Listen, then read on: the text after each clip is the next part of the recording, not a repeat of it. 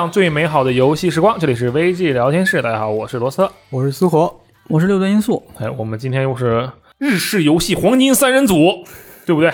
黄金三人组，黄金是我瞎编的，那个日式游戏啊没错吧？，对，但你这个最近玩的比较多吧？像如龙这类的，恶补了好多，那最近一年是吧？恶补了好多那你可以算日式游戏爱好者，没问题。啊哦，我不是爱好者，我只是说，因为我们之前三个人集齐的时候是在聊破晓传说嘛，啊，对对对，是这不刚好吗？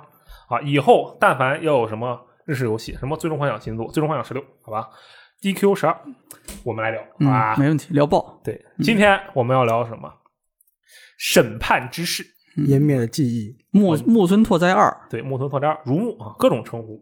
这个在聊这个游戏之前呢，也是我们在聊每一个游戏之前呢，都有一个老生常谈的问题：有个前戏，对为什么要玩这个游戏？我跟你们讲这个问题啊，虽然听起来就有点蠢，就我玩游戏需要理由吗？这灵魂拷问，这是但是真的是其实是有理由的，对，而且它其实很重要，嗯对吧？来，苏国，我其实没打算玩，我一开始真的没没打算玩。为什？么？因为我没玩过《审判之眼》，哦，就是但我我是这么一个游玩习惯。如果我要玩一款游戏的话，我得从头开始打起。就像我现在密那个密特罗德生存恐惧出来了，我得从 FC 时代那一座开始打起，对吧？哎你挺累呀、那你差的可有点多。那你就不要玩 FFDQ 这类的 JRPG 了，呃，这种还好，你补不了。那我有个问题，你玩了破晓传说对吧？他们起码是是每一部都单独的分开的嘛，不是剧情连贯的。哦，有啊，有剧情连贯的。完了，行啊，也说得通吧，勉强算你说得通，好不好？你是但我确实对呃《审判之誓》是有期期待的，就是因为毕竟我把如龙零到七都打通了嘛，嗯，然后确实是期待就是《审判之誓》会有不一样的新奇的感受，就跟如龙不一样嗯，啊。OK，有点新鲜感嘛。嗯，六爷呢？嗯，你们都是如龙爱好者，我跟你们不一样。啊，你不玩如龙？我我玩过最早 PS 二上的，但是后面就不喜欢，就不对，一二都是 PS 二上的一共就一啊，。就一二都是 PS 二的呀嗯嗯啊，后面就没怎么玩过了嗯啊，就不喜欢那个调调。哦，哎，但是我是喜欢日剧，啊，对，所以你要说是那个，假如说有一个用户画像的话，我觉得我应该是属于那个用户画像里比较典型的那种，就是哦。玩游戏，然后也喜欢日剧，喜欢他的那种叙事风格，喜欢那个调调的话，哎，就你就会比较适合这个游戏嘛，就是更容易玩的开心。哦，哎，我是应该是属于这种这种类型的，也玩游戏，然后也许也玩这，它不叫 JRPG，就是日式的游戏。对，然后也比较喜欢日剧，然后我也喜欢木村拓哉。嗯，啊，那基本上就没有什么理由会错过这个了吧六爷你。喜欢木村拓哉？我以为我我比较比较喜欢吧，日哦哦在日本的这些男演员里面，算是我好比较有好感的一个。好，我问问个题外话嗯啊，嗯木村拓哉现实中的，嗯哦，不是说游戏里啊，现实中他年轻的时候嗯嗯，和现在，你觉得哪个更帅都挺帅的吧？就不一样，标准不一样啊？啊。那个那个年代的年轻的时候有那种感觉，跟现在这种你上了年纪，尤其是好演员，这个很明显的嗯，啊。他好演员年纪随着年纪的增长，他那个戏会增加。嗯，我说那个戏就是这个人身上的那个戏，他经历的多了，对，就是让你感觉这个人往那儿一戳，对吧？有的人是这种感觉的吧？对就是往那儿一戳，你觉得这个人，哎，这个人身上就有戏，梁朝伟演的有戏啊、那是那肯定的，就是这类的演员吧？啊我觉得呃不一样，感觉不一样。年轻的时候、老的时候感觉不一样。但是我我其实有好感啊，但不是说也称不上什么粉丝，没有看过特别多的这个这个他的剧，哦还有包括他的这些。这些歌啊，什么作品之类，其实没有体验很多，只是觉得呃看过的这个里面还不错，所以对这个演员有比较好的印象。哎，所以我就一就玩了嘛，然后一，但是一当时没白金，我是想白金来着，但是最后卡在哪个小游戏了，好像要不是无人机，要不就是一个什么别的，反正就卡在那儿，嗯，没有那个心情在玩了，嗯，然后就没白。然后这一座我是还是试图想要白金，但是暂时现在也不好说，最后能不能坚持下去，嗯，嗯，大概是这样。你你觉得如果你不能白金的话，问题出在哪？来，我们直接就转到游戏的问题了啊！你看它问题出在哪？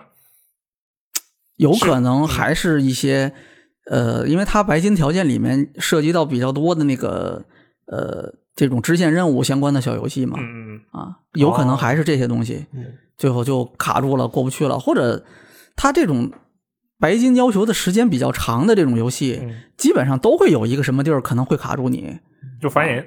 因为你你这个时间长，你就意味着你要保持精力。注意力就很难嘛，嗯。就比如说现在再出一个新的游戏，又很好玩，或者没有新游戏，就我现在有别的事儿了，我玩不了游戏了，嗯，你就断了。确实，啊。那白金的这种收集挑战，你基本上断了，就很难再拾起来了。嗯，啊。这个就很现实的问题。是，而且你像，其实包括如龙系列、木神幻之誓，对，呃，我如果想去白金它的话，更多是因为它的剧本或者说是某个东西触动了我，然后让我有一种想去把它白金，相当于把它整个完成的那种那种想法。嗯，然后但我玩着玩着小游戏，我就会忘掉最初它带给我的感动，我只会只剩下那个重复的无趣的对小游戏的那种无尽的刷刷刷中。嗯，对，这其实是龙族产品的一个算是惯性了吧？除了如龙七以外，这每一代都是这样的啊。不过当然这个就跑偏了，我们接下来聊点正事了啊。虽然刚才说是游戏的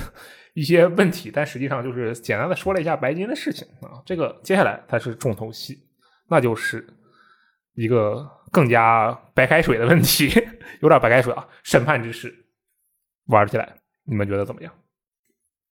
那我先说吧，嗯，呃，这个游戏它的主要的部分，就主要这个游戏的体验大概可以分成两个部分，嗯，对吧？一个是这个以这个战斗和探索为主的这个部分嗯啊，然后另外一部分是这种体验故事和剧情的这种，我把它概括成就是以冒险为主的这个部分，啊，我我觉得可以这么概括：剧情冒险为主的故事，日剧部分和非日剧部分，嗯，对不对？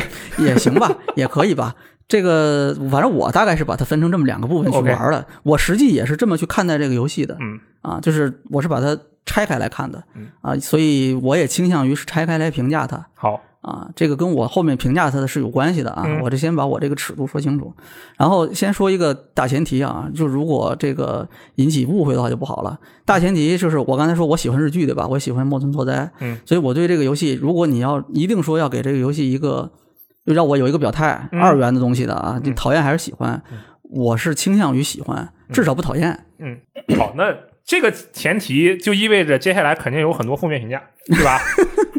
你说的很对，因为我就好这种 这个这先抑个先抑后扬对吧？就说这种阴阳怪气的话，嗯，我我就喜欢这样。嗯 这个先说那个玩的部分啊，玩的部分主要就是体现在它的那个战斗和这个呃，包括刚才讲的那个小游戏，我就把它放到这个整个这个世界探索里面。嗯啊，就这两个部分，这两个部分就是呃，如果你单独把它拿出来看的话，包括战斗，包括这些所有的这些小游戏啊，嗯小游戏除了刚才就我们之前聊到的那些，比如像什么无人机啊，嗯像什么那个，就是你这座还可以这个操作机器人嘛，对吧？还可以滑滑板啊，嗯对就是跳舞对吧哎，还有跳舞，就都算上这些啊。然后也包括什么呢？它有一些为主线叙事服务的一些，但是不是核心玩法的一些小的模块，比如说跟踪，这个前作就有。侦探部分，啊再比如说那个呃调查调查，再比如说你有那个追逐，嗯对吧？这在这这代还有那个爬墙，这些东西我也把它算作小游戏的部分好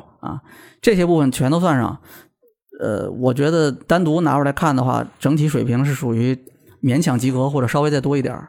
这个勉强及格是针对是怎么样一个一到十的话，大概是六到七分这个程度。啊？是啊跟同类型的作品比啊，呃还是跟这个系列比啊，还是跟市面上的这个不跟系列比吧，游戏产业？就是就是把这个放在一个这个呃类型游戏里面去哦看这个东西的话，那就冒险游戏吧。对我觉得大概就是一个及格的程度，嗯因为呃，我们现在玩的这类游戏里面有很多是呃欧美那边的、西方那边的三 A 级的，嗯对吧？或者至少是准三 A 级的，比如说呃，你像这个深海啊，嗯对吧？刺客信条啦，嗯啊，古墓丽影最近没有什么游戏，但是也算到这个里面。啊确实是嗯，很久然。后再有可能，比如说像地平线这类的，银曙光是吧？啊对，嗯然后再有可能死亡搁浅，其实也算这个这种类型里面的，就反正你说不出来那是啥了的时候，它就动作游戏嘛。对，但是就你把它放到这个游戏的类型里面，你来看它的话，整体它的这个水平就会比较偏低啊。嗯，你是说它这些探索的部分所有的东西都算上哦，就你去玩的部分，你去实际去玩去体验的部分嗯，核心玩法和核心玩法之外的这些小的模块，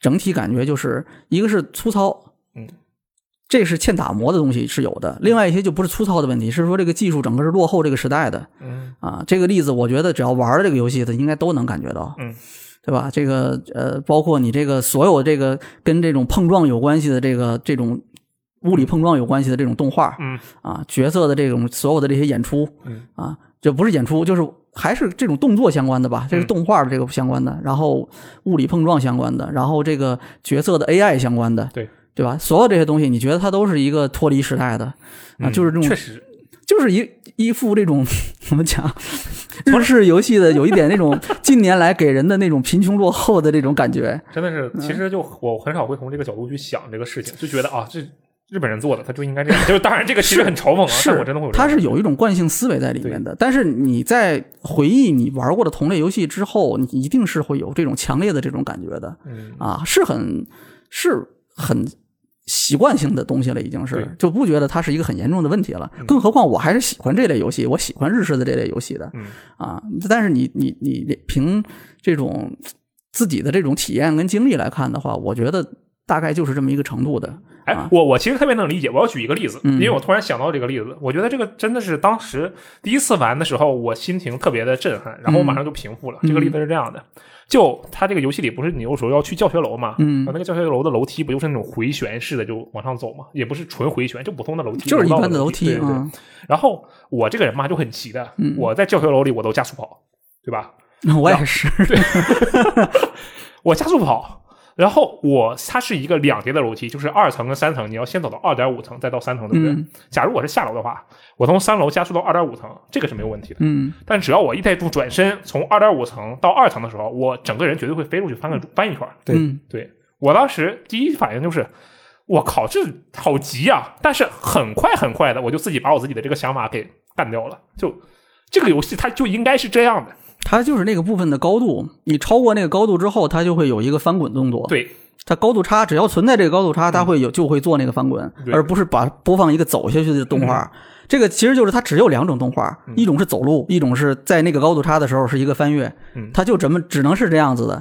这个是就是我刚才说的贫穷落后的代表嘛，就你你可以看一下，比如说《最后生还者》，你看看它那个里面有多少动画，嗯。对吧？就是在不同的高度、在不同的位置、跟不同的东西、场景或者人有什么样的互动动画，你可以看一下那个，你就知道它这个有多大差距。嗯不跟《最后生还者》比，你它也是很怎么讲，就是比较粗陋的这种程度吧。嗯啊，然后这个说回体验，刚才这些东西其实算不上是体验，就是一个很怎么讲，就是很直观的那种能够看到的。可能说你可能你不玩你也能看到，它就是这个样子，对吧？实际玩起来，我感觉战斗的部分，我觉得还是不错的嗯啊。这个一个是它呃。呃，在原原来那个一代的那个审判之眼的基础上，加了新的这个战斗的流派嘛，对，流转、啊流转，然后这个权威应该也是，呃，对啊 DLC，对，然后呃，两个流派给我的感觉都还不错，嗯就是玩的时候会有一些，尤其是流转，它是那个属于后发制人，有点这种借力打力的这种感觉，它可能啊对对参考了那个应该比较多的是动作是参考那个和气道嘛，嗯。然后有的时候会有一种玩动作游戏的那种感觉嗯，哎，就是它会有一种那种哎爽快感，当然它的判定相对比较宽松啊，是，当然这个也不是一个动作游戏嘛，所以我觉得这个程度是一个恰到好处的，嗯。啊，还是不错的，玩起来感觉就我会愿意去战斗，嗯。而不是赶快跳过它啊，啊。然后这个呃，包括其实那个一闪也不错，对尤其他后期会学会一些比较好的技能啊，就是这个会有一些，他有一个有一个技能是可以精准防御，嗯然后你可以三角去反击，啊当鬼武者玩是吧？哎，对，就是，而且它是可以快速的连续去精准防御的。嗯就你会有一点，就我玩的时候啊，有一点那个就是鬼泣那个皇家守卫的那个感觉。啊，木鸦，对，没有那么的强烈，他的判定很宽松的，但是有那个感觉。嗯。但是这个东西，哎，累积起来之后，你在玩的时候，战斗的时候就会觉得，哎，还不错，哎，挺爽快的。嗯。至少我不不会说是我赶快把战斗调到一个最低难度过去就完了，嗯。我还是愿意挑战。它最后还有这个 EX 的嘛，对。吧？这个也是，我是正常流程是 hard 难度的，嗯。然后二周目是 EX hard 玩的。嗯。啊，然后这个战斗部分就还可以，然后除了这个之外的那些就侦探部分、嗯。探索部分里面的那些可以玩的那些东西，嗯。啊，小游戏啊，然后还有这些呃这种主主要的游玩模模式之外的那些模块，嗯。没有那么好，就是一个及格线的一个程度。嗯。但是，嗯，它这个这些东西，你放到这个游戏里面嗯。去体验它的时候，你带入到这个木村拓哉扮演的这个八神龙之的时候，嗯。你去体验这些东西，你会或者就我自己的感受啊，我会觉得我是可以玩下去的，嗯而且我愿意去反复的挑战、去尝试，嗯或者是去哪怕最后是去白金，我还是愿意做的。嗯这个更多的是在于他的这个世界观的塑造，嗯给我的这个感觉是我比较喜欢的那个那个样子。嗯比如说那个，这里肯定是要提一下那个他这一座新加的这个呃校园片或者是校园模式吧，也不能叫它应该就是一个其实是一个案件主线之外的一个比较大型的一个案件。嗯但是呢，它的这个舞台呢是在这个游戏的里面，这个是这个横滨的这个学校里面，对对吧？在这个里面，你把这些游戏放进去，哎你会觉得哎哎挺有意思的。嗯，比方说那个呃侦探社，比如说那个热舞热舞社，热舞社这个它的这个迷小迷你游戏就是一个掉落式的一个音游嘛，对对吧？这个再常见不过了。嗯而更何况我还讨厌音游。正常情况下，这个东西我是不会去玩的，而且嗯说不上好玩不好玩，我就不会去玩它嘛。嗯但是你放到这个里面，哎，就很自然嗯。哎，就八神为了去能够调查案件，他想方设法，先是哎获得了这个这个这个，成为了一个这个日本社团有这种就属于顾问老教师吧？顾问教师，你知道吗？我们这边可能有点接近代课老师，他不是这个学校的正式员工，但是他是学校的一员，嗯。所以他会进入到这个圈子里面。嗯。他给他这么一个前提条件，然后你进到这个里面之后，你去带入这样一个角色，你去跟社团里的这些学生们打成一片，嗯。然后契机就是各种各样的这些活动，嗯。这些活动都是用这个迷你游戏形式来呈现的，嗯，然后你会觉得，哎，还挺有意思的。对，就哎你你想啊，我就想一个侦探为了调查案件，去学校里的舞蹈社用自己的功夫表演了一段热舞，就这么一句话说下来，我觉得你把它放到任何一个游戏系列里面，只有那种异想天开的那种，就如龙这样的游戏系列里，它才能够变得比较合理，它它是这种比较这个就是有点夸张的感觉，是吧？对啊，但是呢，呃，怎么说呢？就它是有这种娱乐作品、文学作品典型的这种，就它是来源于生活的，嗯哎，它是有很强烈的生活气息的，嗯但是它同时也是夸张的，充满这种艺术加工的。嗯可是你会觉得这种充满幻想的这种东西是很有意思的，嗯对吧？对这个是它游戏吸引咱们的这个地方。我就我就是这种感觉，就是你这个小游戏，它这里面这几个小游戏，包括前作的这个无人机，什么这个这座新加的这些这个机器人啊、摩托车呀，还有这个大街上的这个什么嗯滑板这个它叫其实就是大富翁嘛，它本质上就是一个大富翁，VR 啊双六，啊它它叫啊，对，吧？你所有这些东 VR 都算上，每一个东西拿出来，嗯。都很一般嗯。啊，说不上有多好玩儿嗯，对吧？这每一个类型里面的极致的作品都是有的呀，对不对？嗯音游也有吧，然后大富翁也有吧，嗯，对不对？都是有的，但是它这个你你就每个都很一般。可是呢，就是你你你把它你带入到这个角色之后，你去体验它，嗯哎，就会有一种加成。嗯所以我就玩的就还算是可以。当然，现在因为我还没有完全进入到白金的这个收集阶段，嗯所以有可能。对吧？就我还没真正到那个烦的要要要这个，要厌恶它了对我还没到那个要砸手柄的那个那个程度呢，那那可能就还好。啊啊，所以后面就不啊，对，不过但是，呃，他那个游戏在主菜单里面有这个挑战模式嘛，嗯就是有这个呃审判特训是吗？特训这个模式，我已经我可能除了最后一个，我所有的已经全都完成了。这么厉害，对，就是我特讨厌那个你知道吧？你知道一共有二三十个那个那个东西啊，我已经全都完成了，嗯就是。你知道，就是惯性，就刚才我说的惯性，就是我我玩着玩着，我这个人有一个特点，就是我只要开始玩了，嗯哪怕他没有那么的好嗯啊，但只要有一个理由，我觉得我可以接受让他玩，我就继续下去的话，我就会去做那些看起来很没用的那些功夫，知道吗就比如说他那里面的那些特训里面那些东西，没有什么特别好的奖励嗯啊。我但我就看那个列表里面有一个没完成，很难受，你知道吗？然后我就去一个一个去打。对号都给我勾上。哎，这大概就是这个意思吧。嗯但是就是玩法的部分，就是刚才我说的，就是它没有那么的优秀，甚至说很平庸的这种东西，嗯无论是设计还是它实际最后去实现这个东西，都很平庸。嗯但是呢，我最后忍不住去玩它，就是因为它这个。故事世界观给我的感觉是能够吸引我的，然后呢，嗯。我带入到这个角色之后，我会觉得这些东西放在这个里面去体验的话，嗯。哎，还还挺有意思的。嗯。啊。玩的部分我大概就是这个意思，嗯，故事咱们就一会儿再说呗，对吧？咱们先就先说到这个、就是这里啊。我想想啊，总结一下，就是六爷，你觉得这个游戏玩的部分其实一般啊，但是呢，由于它塑造的这个整个的呃，无论是世界啊，还是说它整个游戏的内容啊，让你觉得哎，这个玩下去好像也就还行，我就能玩下去。我能玩下去，嗯，你这就是被 PUA 了呀，被这游戏 PUA 了，对吧？嗯，不能这么讲，不能这么讲？不能这么讲，因为这个里面存在一个它 PUA 存在一个隐瞒真相的这么一个情况。啊对不对？我为了达成目的，我骗你，嗯对吧我我有一个信息的误导，或者是一个存在是一个信息的不对称。嗯，这个游戏没有，一开始我就已经能看到全部了。那你是真爱。我刚玩就能看见这个全部，而且再说又不是不知道它前作什么样子的，呃，这不存在这个这个隐瞒的问题，而是说我为了我自己的情况啊，我为了能够更好的去体验这个东西，嗯我会有意的去调整我的状态，调整了预期嘛？比如说，嗯同样是对待这个玩法的东西，嗯那我肯定不会用深海、古墓丽影或者刺客信条或者是死亡搁浅的嗯要求、这种水平去要求它。嗯我在这个基础上调整了这个我自己的这个感觉之后，我再去带入它去玩。啊，啊，是这个是这样，这个是我自己的这个这个这个选择，它不不存在是什么你说这个 PUA 的这个问题，不不存在这个问题啊。嗯啊，说我呢？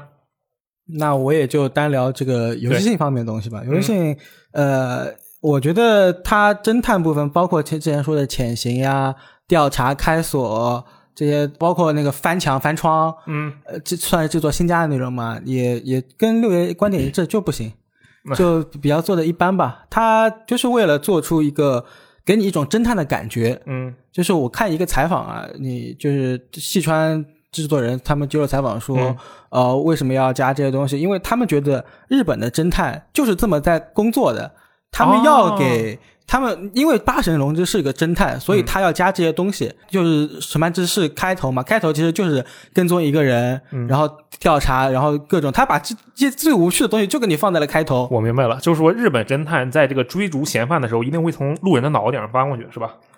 啊 那个是，那个是啊，他就是想把他说他想告诉你日本的给给你营造出这种氛围，嗯。呃，然后他们在可能是有限的资源情况下吧，给你做出来这么一个东西，嗯，然后再通通过一些素材复用吧，像你像追逐戏这种东西，追逐戏如龙四就有了，对，一直如龙三就有，其实，啊，对，嗯，就那个那个黑黑人小哥是吗？嗯嗯，对，它他如龙三就有了嘛，反正就是这是一个很早就有的东西，对对，嗯。呃，所以它整个的侦探部分的环节是其实是就比较比较一般一般吧，但是它作为它服务于氛围烘托吧，以及人物塑造上，我觉得是可以接受的，但我我不会再想主动去玩它的，呃而且呃，我觉得制作组也知道自己这块可能处理的不太好，呃，就就相当于游戏性上没有那么强，所以他们没有放很多在游戏主线里面。嗯呃，除了潜行可能会多一点，潜行之外，追逐呀，就开头用了一次吧，后面就用的比较少了。哦，呃，更多是放在支线里面，或者说是校园呃群像剧那部分去，嗯嗯让你去体验这方面的内容。嗯呃，然后六爷不是之前说他会忍不住想把各种东西都体验完嘛？其实我这种状态跟我玩《如龙零》的时候有点像，《如龙零》我当时玩了一百五十个小时，我的妈呀，然后呃，但没有白金，我有些东西实在是达不成，就麻将那个东西，我觉得我哦玩、玩不了。然后象棋这种东西，但我我当时是成就百分比是百分之八十多，就是什么都想体验一下。嗯，但了是呃，后来随着如龙一代一代玩下来的时候，觉得时间得越来越短，都都是都是这些东西，所以就开始觉得。呃，基本每一代就会去尝一下新鲜的小游戏，就不会以前一些常规的小游戏我我就不不再去做了。嗯像这一代，其实我觉得加了很多新的内容，所以我我会比较喜欢去尝试的。哦像校园校园群像剧每一个社团，它总共有十个社团嘛，嗯，每个社团就相当于一个小游戏，除了那个悬疑研研社之外，侦探社之外，嗯，其他社团都是个小游戏。你你要重复的去刷这些小游戏，都我都玩了还挺久的。所以总体来说啊，还有战斗部分是吧？战斗部分，因为我刚是从如龙七回来的，嗯，然后再加上审判之眼又没体验过，然后整体的战斗风格给我一种就是很熟悉亲切的感觉，呃，啊就是觉得呃如龙系列可能还是即时动作制会更加贴合一些，更加适合这个嗯。你这个话语言就很危险，人家自己都说以后要坚守回合制，你竟然让他转回动作制，为什么？就是我觉得即时动作这种，无论是对小兵的那种爽快感，还是对强敌的那种紧张刺激的感觉，都是回合制可能对如龙系列而言，嗯，呃，可能是没有办法比得上的。哦，哎，我其实这里我可以给你讨论一下，你知道我我也是玩这个如龙玩的，觉得呃战斗很爽，但是我后来总结了一下，就是我这个战斗啊爽在哪儿？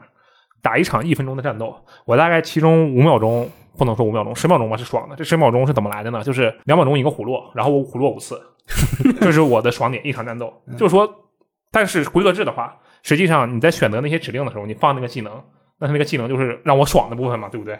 然后它让我不爽的部分还没了，我变成了选指令。对这也是为什么我比较其实我觉得七的七的回合制已经把节奏努力的加快了，对，但实际上加速键你相比于那个即时动作，可能还是有点欠缺吧。嗯看来你是比较喜欢他那个拳脚攻击，就是搭配重攻击这些。这些呃，可能也是因为刚打玩完回合制，突然又回到即时动作，给我了一种新鲜感吧。哦他这座戏不是新加那个流转风格嘛，就四两拨千斤那个、嗯你觉得这个怎？么样？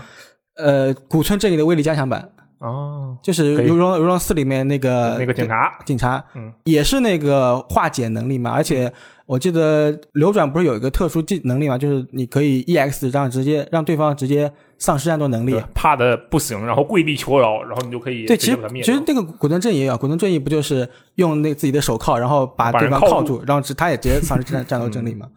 你说到古你村正义，你说这个，我想起来他，他那个特训里面有一个任务，就是面对七个敌人，拿棒球棍儿跟匕首的敌人，嗯然后你必须只能缴械，啊让对方恐惧，嗯然后把他降服。你攻击他是不掉血的，嗯，有这么一个特训，就是这个对，。它这个这个我这个系统其实我觉得挺好的，为什么？就是因为吧，他一开场不就是碰到了那个就是反正高中生小屁孩的事情吗？然后不就要教训那些高中生小屁孩儿吗嗯？对对对，我当时特别惊恐，嗯，就我说大哥。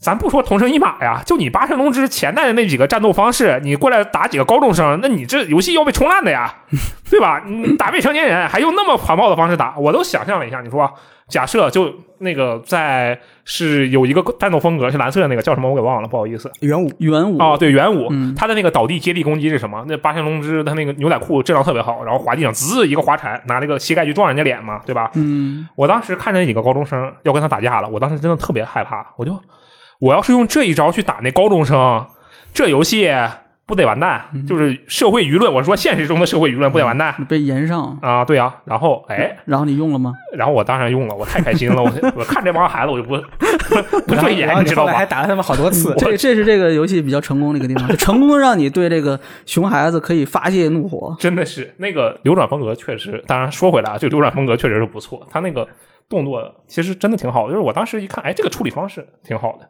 哗往那一支，然后那孩子吓得不行，感觉心中啊也是有一些发泄的感觉。他的战斗部分会让你联想到很多地方，动作之后的手感会让你联想到 VR 战士嗯或者这个三 D 格斗游戏，嗯。会有这种感觉。嗯。但是问题也在于，它是它不是这种平面的格斗，嗯。啊它是它是三 D 的，嗯。所以你在战斗的时候就经常会遇到这个目标的问题。嗯。啊，然后你正对敌人或者背对敌人的问题，因为你在三 D 游戏格斗游戏里面，三 D 的这种格斗它是二 D 平面的嘛，对吧？嗯对，不存在敌人突然出现在你后方的这种问题。嗯。你总是永远是正面面对他的，对吧？嗯。但是你在这种游戏里就没办法了。对。所以你在你用格斗游戏的那种方式去玩它的话，你就会被人揍。嗯。啊，这是一个矛盾的地方。确实嗯、它。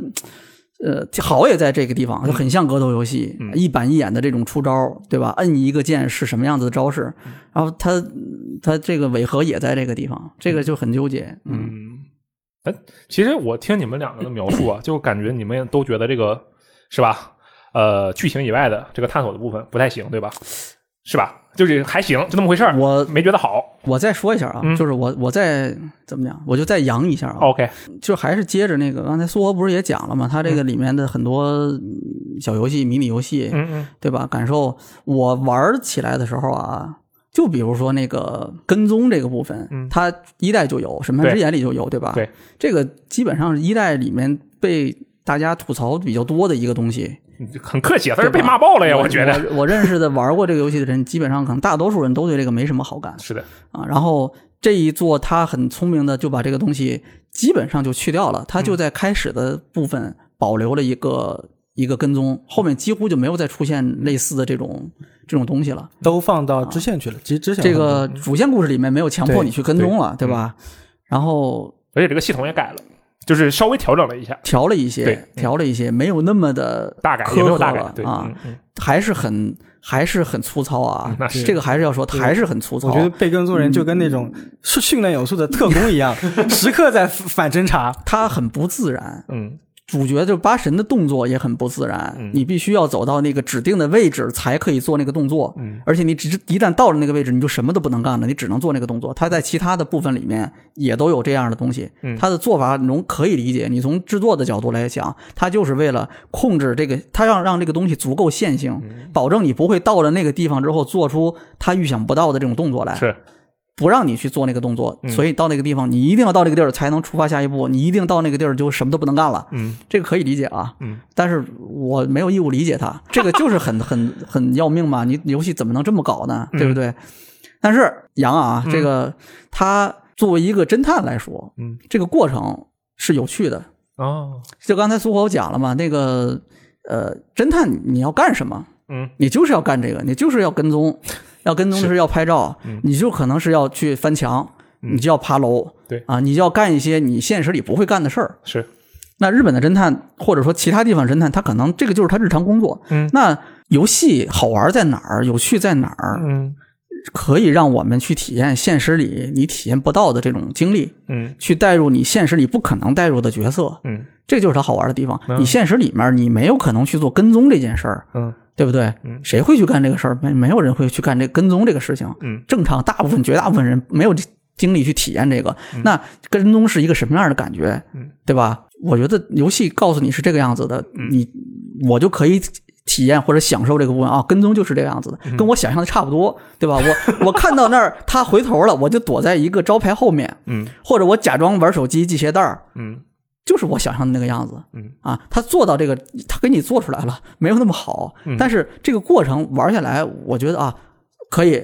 侦探，我侦探是怎么过、怎么去工作的，我体验了一把，嗯。挺好玩儿。啊。甚至包括这个，就是他那个游戏里面有大量的这一座特别明显，有大量这种观察、调查的这种部分，戳在那儿，进入一个主视角，一个一个画面，嗯界面。你开始去摄像机扫。摄像机就开始就扫啊，你就控制摄像机，你就去扫，然后去找那个疑点，嗯。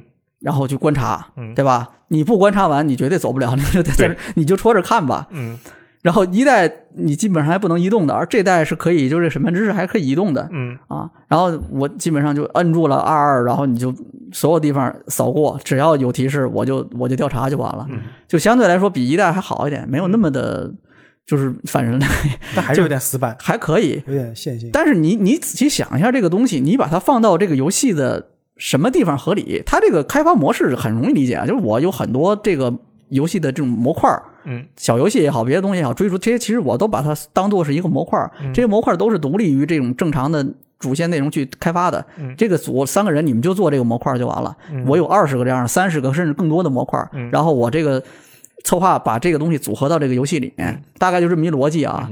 然后我我做这个模块儿的人，我的目标很清晰，我就是做这么一个追踪、跟踪。探索或者就是主视角观察嗯这么一个，我就做这么一个这么一个模块，对吧？嗯我完成这工作就完了。嗯剩下的你怎么用，那是你策划的问题。嗯但是你最后策划放到这个游戏里的什么部分，它是合适的。嗯这个游戏就典型的那种，就很多欠妥的东西。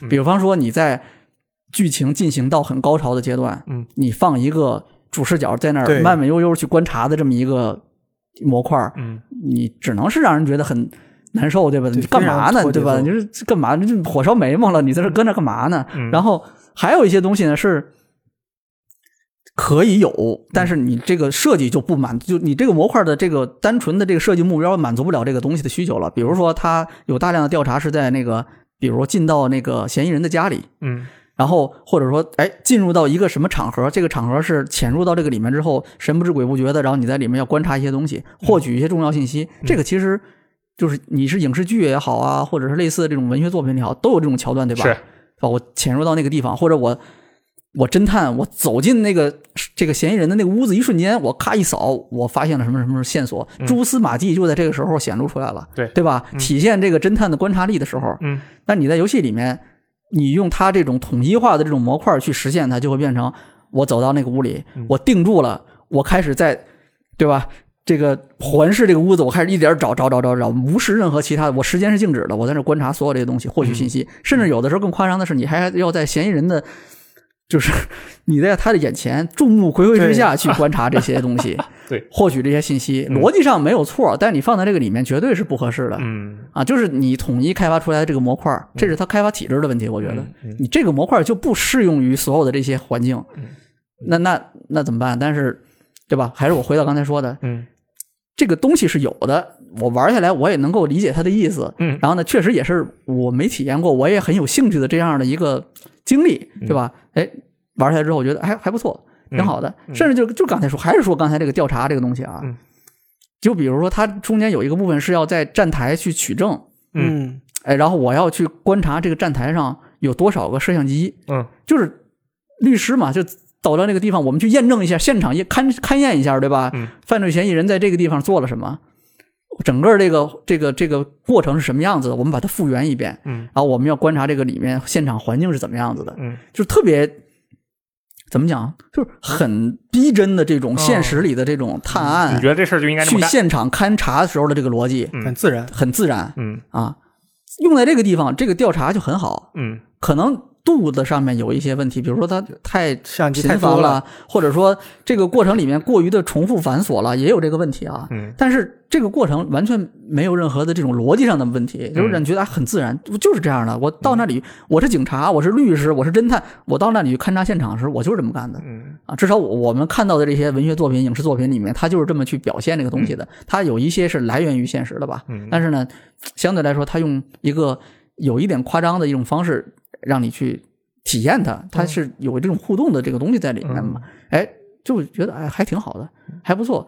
这就是刚才说的，虽然它有各种各样的问题，但是我体验下来，我觉得哎还可以嗯啊。你如果把握好这个度，我觉得就还不错。嗯你要是能把这个东西做得更多变一些，比如还是就是某一个模块嘛，你在不同的场合有不同的用法，嗯，我觉得可能会更好。这个感觉听到六爷这么说，我觉得真的是玩游戏啊，这个心态很重要。你怎么去理解它？你要是能够完全的，不能说完全吧，至少大部分去理解那个创作者的想法，他做的很多事情，你就能够瞬间的去 get 到。然后可能他做的没有那么好的时候，你也就哎觉得这个其实还挺有意思的。呃，你明白他想做啥？对，是不是是对，当然这个就是我完全是我自己个人的例子啊，嗯不适用于其他人。就是刚才我也讲到了，你你设计的最后的目标没有达成，嗯不管是因为什么原因，我都作为一个普通玩家来说，我没有必要去理解你、共情你。确实，你加了多少班，或者你到底怎么想的，我也、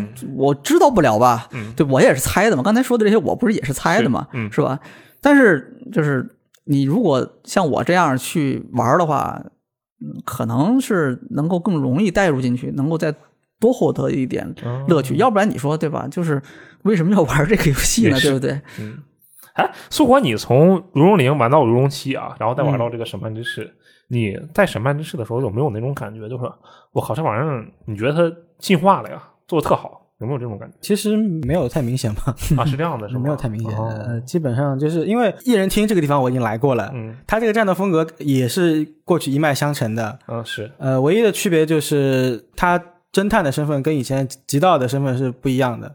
呃，是对，，但是这部分的内容他又没有堪比西刀的侦探，侦探部分，它其实又没有做的特别好。再加上龙引擎，其实我们前面几座它能实现出怎么样的效果，呃我们早就已经领略到了。它确实能做出一个很算是比较开放吧，能自由探索的都市，嗯这个我我也是很喜欢的。嗯呃，就比如说你第一次接触龙引擎的时候，你随意的进出一个房间，这个建筑楼我竟然能随意穿梭，嗯以前系列是做不到的。呃，但是它那个龙引擎的物理效果前面也说了嘛，就是不太理想。确实，哎，我我其实吧特别想就是按照六爷的话，就是狠狠的扬一下这个游戏，真的。嗯就为什么呢？因为我我玩这个玩这个审判之誓的时候，有几段我真的惊到了，就是真的我发自内心的，我觉得你这太牛逼了。嗯，比如呢？就但是我得先我也得先声明一下，啊就是就接下来我说这些话呀，要是如不是那么了解这个如龙的玩家，也不能说非得是如了解，就是说你可能就是你没玩过这个系列，嗯你会觉得其实我是在变着法骂他，真的有这种可能。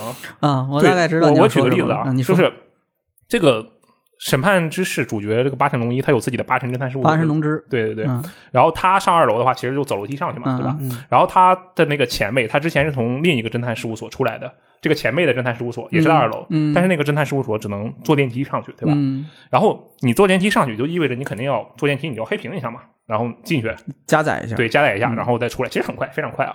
然后当时玩一代的时候，因为你总要，你现在也是，你总要去那个原田，就是他前辈的那个事务所，对，就老黑屏。然后我当时初代玩到这儿的时候，我其实有点烦的，就我进去跟你说两句话，我都知道我进去跟你说两句话，举几个证，我又得出来坐电梯出来，嗯我很烦的，我就得黑两次屏。然后这一代我发现，我上去黑一次屏，嗯我出来我可以直接翻左面的窗户翻出来，不用黑屏。哦，我当时我就就我真的不是在骂他，但我真的是太惊呆了。我说这太牛逼了，我靠，那那我是进去的时候，我能爬墙爬上去吗？不可。以。哦，但是他能直接翻出来呀，但是这个哦，我这还真没注意，我都是走走楼梯、哎走电梯下对去的。你也是吧？嗯我后来调查了一下，因为我不是直播嘛，然后问了一下这个观众朋友们，他们也是都震惊了，说就没想，到，嗯你会不会觉得哇这太牛逼了？你竟然能翻窗户下去？我惊呆了呀！这这听起来特别像骂人，对不对？但是真的，我是发自内心的惊呆。我觉得其实如龙组它有一点点想让玩家知道这个意思，就是它以前的如龙作品里面，嗯。它有会有一个挑战，就是让你从三十米的高度上跳下去，嗯。然后就是你需要去翻一些找一些建筑很高的建筑，就相当于让你去探索这个地方，嗯。然后让你一跃而下，嗯。然后就是让你知道其实这个地方是很自由的，你可以到处探索。嗯，对，就其实就是类似这样的点。这一代其实哇，给我的感觉还是虽然没有特别多，但是也不少。就这听起来真的很像在骂他，但是这个感觉真的太了。你是 PS 四还是 PS 五玩的？我是那个次世代玩的，PS 五玩的。哦，对那就是加载整体其实应该都会好很对，多。加载速度其实也不慢嘛，但是你不用黑屏了，那就感觉完全不是一个技术力的感觉。但是就是就就还是这个问题，呃它也是能透出刚才我说的那个贫穷 落后的感觉。就比如说，你进大部分的店都是不需要加载的，对嗯啊，对吧？极极少的部分是需要有一个，就是像坐电梯这样的一个东西过渡。嗯啊，学校这个场景进去之后是要有一个加载动画的。对，开一下门，对，但是很奇怪的是，这个游这个游戏里的有些店你也是要加载的，嗯，就是大部分不用，哎，但有的就得要，你就搞不懂它到底是是到底是差在哪儿了这一块儿。就比如那个那个在那个就是横滨那边的那个艺人厅，它呃离侦探事务所不远有一条街，那条街上对那个打架的人很多嘛，我一般都是在那儿练那个练级，不是练级，哦就转那个 SP，嗯嗯嗯，对，因为那个街就是不长的一条街，你基本上左边这个街的一一头打架，嗯，扭头回去另外一头继续打。没，多长不就完？而且来回打。那条街上好像有饭店是吧？对，可以就随时补充。就那个街的饭店，嗯，你是需要载入的，你因为你一推那个饭店的门，那里面是黑的，什么都看不见，啊啊啊啊。然后这时候一个载入动画，这时候你这个就是这个才进到这个饭店里面，嗯嗯嗯，其他的你们想一下，其他所有饭店都是你门口就能看见里面，对吧？嗯，你直接就进去了，对吧？嗯甚至有的还有二楼，你可以跑上去的。对，只只有这个，嗯就这个这个饭店，哎，我印象里好像还有别的哦，对，也有一些特殊的店，比如那个那个仙药的那个店嗯。啊，就是你得坐电梯你得坐电梯上去，啊，呃类似的这种，但是那个店确实很奇怪，它在那个街上一个一层就是一个特别小的一个小屋，你知道吗？嗯。然后你就是你得推门，然后一个黑的，那门里面是黑的，你知道吗？真的就是黑的，嗯，嗯，就是也搞不懂，反正可能是那个 地方敌人太多，他怕玩家把那个怪引进去，他没有办法处理。我不知道，我瞎 猜的。不会的，他所有的敌人都不会进店啊啊啊！啊，这个是这个 AI 它是有的，但嗯是、对，有可能跟你说那个关，就是那个那个条街上的。就是运算量太大了，我觉得不行，我们不能再瞎猜了，再瞎猜感觉就是在狂，就是在有点这种鸡蛋里挑骨头的感觉。嗯，行行行，可我但是没有必要这挺挺有意思的这个事儿。就刚因为刚才你说到那个，它可以越窗而出嘛，嗯我才想到的这个的。啊确实，我我其实还有一个例子，但是这个就比较久远，我就随、啊我就随便说一下。就当年刚玩那个《如龙》，应该是《如龙六》吧，还是《如龙极二》啊？对，《如龙极二》。然后那个那是龙引擎嘛，它是当时是第一个还是第二个龙引擎作品，极二嘛。然后我是按照零一二零级一级二这个顺序玩的，不是零三四五，然后再去玩一二，再去六玩六这个顺序玩的。嗯然后我当时玩到极二的时候，就他当时第一个镜头，真的就是你可操作的第一个镜头，嗯同生尼玛走上这个呃神之町这条街，然后镜头拉远嘛，这个其实是每一代基本都是这样。但是在《如龙极二》里这一幕的时候，同生尼玛回头嗯回着头冲着镜头看了一下，当时把我吓傻了。就我靠，他竟然会回头，就真的是惊呆了。因为你知道他之前的引擎，他是他没有回头这个动作，他没有在时机里回头这个动作的，他突然回了一下头，真的吓了我一跳。当时就这这方面这怎么说呢？就看你怎么理解吧。我觉得是比较有趣，但是 可能会给人造成不必要的误解。一一直玩的话，可能就能注意到一些小细节或者变化之类的东西。嗯，好，那这个啊，我们刚才说的一些这个，比如跟日剧相关，或者说跟剧情没那么相关的东西，对不对？嗯，非非剧情类的啊，对，东西，非剧情的东西。接下来我们来说一说这个剧情，好吧？因为龙组作品嘛，那剧情肯定比较重要，嗯对吧？这个苏国这次要不要先说呀？呃，我觉得这这《审判之誓》可以排到，就剧情来说，可以排到、呃我玩过的龙组作品里面前 top three 了。我觉得应该是可以。嗯，我想问问剩下那俩是，呃，如龙零，剩剩下一个还我还在想，我先把它放个 top three 啊，对吧？啊，OK，但肯定不是第一，是吧？也可能是第一是吗？零我我就是，但毕竟有那个感情在啊你玩了他玩了那就至少第二了，呃，至少第三吧，也有可能，对对吧？保三争二有可能的啊嗯，也。不错了。我觉得这一代的主题讨论特别深刻。以往的话，可能我也不能说审判之眼啊，因为我、我没玩过。嗯就是以往更多是那种极道的爱恨情仇，嗯呃，而且整个人整个故事的中心是同生一马这一个人。当然，呃，四五有那个多主角嘛，但是实际上它的中心还是你这几个主角围围绕着。但是审判之誓之后，他八神龙之这个角色塑造的还依旧是非常棒的。但是我可能不仅仅会关注他这个角色，而会去关注这整个案件，他能带给人的启发是什么。你哎，你有没有觉得，比如说，你觉得这个案件，因为它本质上是侦探嘛，对不对？第一，你现在扮演的是侦探，你以前扮演的是极道，对吧？当然，这本质上其实是两个完全就他俩不是同一个系列，所以说不太也不太方便直接的去针对性的对比。但你有没有觉得，就是侦探给了你一种，比如说格局更小或者更大这样的区别的我觉？得侦探侦探这个身份啊更加方便了。就哦起码你你出去跟别人介绍，我说我是个侦探，总比你出去跟别人介绍我我是个混 黑道好吧？你你像同生一马，你去都不需要介绍的好吗？人家同生一马都走到哪儿，我靠，那是四代目，同生一马，你去你去那个夜店，那个女孩问你你是干什么的，他同生一马支支吾吾的说，哦，我以前是一个大公司的，嗯。然后哦你像那个八神龙之说，我去女孩酒吧，问你是什么，我是侦探，好，侦探是不是很很有神秘感？大家一下子就会被吸引住。你是喜欢那个角色呀？看来，然后，因为他是侦探嘛，所以其实每一代就是处理各种案件。呃，案件的话，这样就能让剧情的重心放到这个案件里面新登场的角色上。嗯，所以话就是不会让新角色跟老老角色之间呃有太多的，就比如说戏份的冲突呀、或者说是哦，这个我能理解。呃，你总不可能这一代的案件跟上一代的案件，被害被告人跟原告都是同一批人吧？嗯就会可以让很多新面孔登场，而且能把更多的笔墨放到他们身上，嗯能让他们的角色塑造的更加饱满吧。OK，这个其实有道理，就像是你如果玩如龙的话，你一系列玩下来的话，嗯、那同生一马、天道无郎，后面还有这个雅岛，这个啊古村正义不是那个秋山俊、嗯泽村遥，就这一帮的人，还有那个警探警探，对对吧？就他们几乎每一座都要露脸，都要占一个这个笔墨，占一个名额这个样子。但是如果是审判之士的话，呃，如果审判之这个系列还有下一座的话，对，那其实可能八神龙之和这个呃海豚哥他们两个然后就是其他的新的案件相关人员了。山浦九十九可能这戏份都会再弱一点，他可以不停的去添新人，就有有道理啊，有道理，确实这个是比较健康的啊。那六爷，你觉得审判之誓剧情怎么样？你玩审判之眼对吧？对，你可以对，你有传承的东西。对，嗯，传承。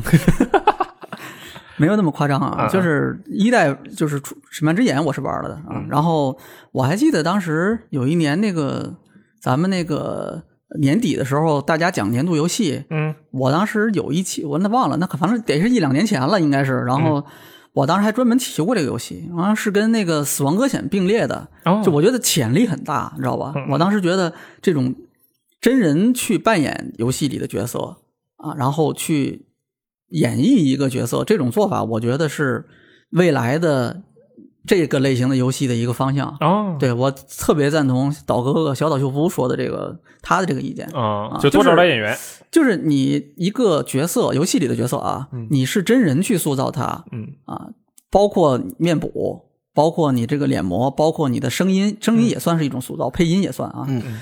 包括这些东西，你是这样去用真人去塑造它，和你用一个完全 CG 电脑合成的技术去塑造一个角色，它在这样的以剧情与以叙事为主导的这种游戏里面，给用户、给给观众、给玩家的体验是完全不一样的。嗯主要原因就在于演员本身，他就刚才我说的，就像木村拓哉这样的演员，他身上就有戏，嗯他本身就有戏，他那个样子在那里，你就会有代入感啊啊。这个是你完全从零开始去塑造一个一个虚拟角色，嗯是不一样的嗯啊。你你对这个角色的投入的感情是不一样的。当然，你可以通过整个游戏大量的篇幅去塑造一个虚拟角色，最后让你喜欢上他，这也是完全可以的，而且也有很多很多成功的例子。对但是演员直接去塑造他，直接这个角色就会有一些东西是吸引吸引我的，嗯，所以我特别同意他说的那个。嗯所以所以 当时我把它跟《死亡搁浅》放在一起比嘛，啊但是实际上他做不到那个程度嘛。对吧？这个这个，其实你你看一下这个这个游戏里的一些这个，尤其是它这个游戏里，我不知道你们注意没有，它它在这种过场演出的时候，动画其实是两种，嗯一种是你可以就跳过的跳过的，另外一句一句跳，啊，另外一种是你跳过不了的对，整个跳，啊。这个东西它其实是两类动画，对，它这个模型的精度是不一样的。是的，有一类动画就是不可跳过这部分动画，它的这个角色的这个所有的动画的这个动作、脸部的这个表情调得更细一点啊，甚至包括打光都是会更好一点。是。另外一部分就是明显粗糙很多，就会导致这个游戏里面，因为它前一类的动画数量整体占少数，嗯。啊，另外一部分大部分的时候是那种没有那么精致的那种，所以导致这个游戏里面你在玩的时候会常常就上一秒你还觉得啊，这个就是木村拓哉，嗯。他有演技在里面，嗯嗯。下一秒这谁呀、嗯。就你你不知道他是谁了，明显这个人就是目光涣散啊，直勾勾的，而且它里面因为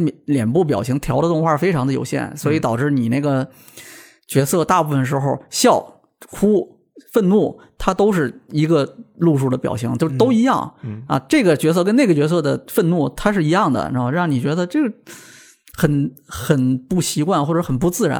啊，对，这个其实就就我我对于这一点其实印象或者说感受特别深，为什么？就是因为它其实是跟那个如龙一脉相承下来的嘛。嗯然后以前如龙的时候，这两个区别是更大的，因为你看啊，是 CG 或者是和非 CG 的部分，对吧？CG 嘛，就如龙那里也是 CG，没有任何区别。但非 CG 的部分，你现在都已经不错了，是一个全屏的这个画面，然后精细的脸，然后下面那个字幕还故意搞得跟它 CG 那个字幕差不多，对不对？